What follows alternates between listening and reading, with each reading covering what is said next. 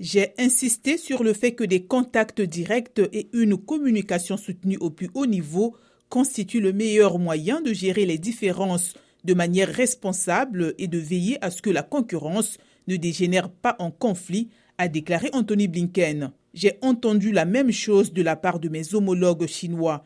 Nous sommes d'accord sur la nécessité de stabiliser nos relations, a-t-il ajouté. Les relations sino-américaines se sont détériorées ces dernières années sur des dossiers comme Taïwan, la minorité musulmane des Ouïghours ou encore la rivalité dans les technologies dont Washington a restreint l'accès aux entreprises chinoises. Les relations sino-américaines se sont détériorées ces dernières années sur des dossiers comme Taïwan, la minorité musulmane des Ouïghours ou encore la rivalité dans les technologies dont Washington a restreint l'accès aux entreprises chinoises.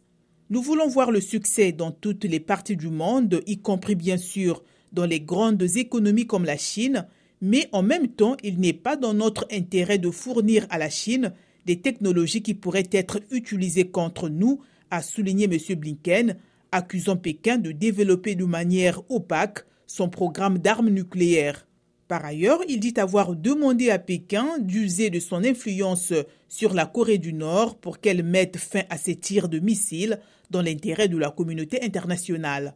Sur Taïwan, Anthony Blinken a affirmé que Washington ne soutient pas l'indépendance du territoire insulaire dont Pékin n'a jamais renoncé à s'emparer par la force.